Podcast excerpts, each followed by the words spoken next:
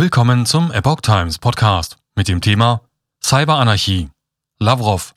Der Westen demonstriert totalitäre Intoleranz. Ein Artikel von Epoch Times vom 19. April 2022.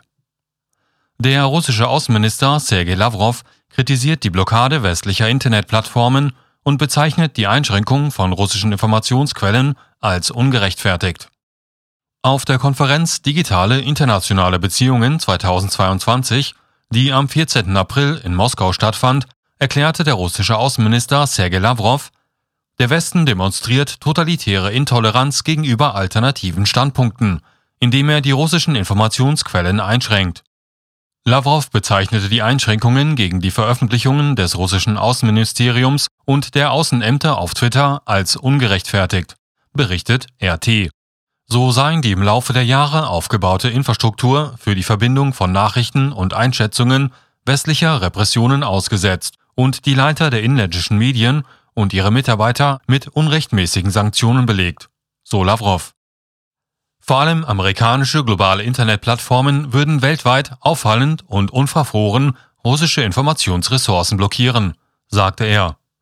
YouTube habe kürzlich den Zugang zum Briefing eines Sprechers des Außenministeriums vom 17. März eingeschränkt und wenig später sei der Account der Staatsduma ähnlichen Maßnahmen unterworfen worden. Ungerechtfertigte Einschränkungen werden den Twitter-Konten unseres Ministeriums und unserer Außenämter auferlegt, nur weil wir die Wahrheit sagen und weil wir unsere Worte mit Fakten untermauern, sagte Lavrov. Weiter kritisierte er die Firma hinter Facebook. Meta, ein in Russland als extremistisch eingestuftes Unternehmen ignoriert weiterhin absichtlich direkte Aufrufe zu Gewalt und Mord gegen russische Bürger, die auf seinen Plattformen gepostet werden, sagte er. Der Außenminister betonte, dass Russland die westlichen Informationsressourcen weiterhin streng innerhalb des gesetzlichen Rahmens nutzen werde.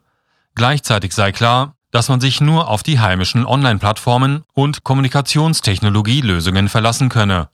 Lavrov fügte hinzu, in diesem Sinne haben wir VK lange Zeit aktiv unterstützt und gefördert, sagte Lavrov über das russische soziale Netzwerk.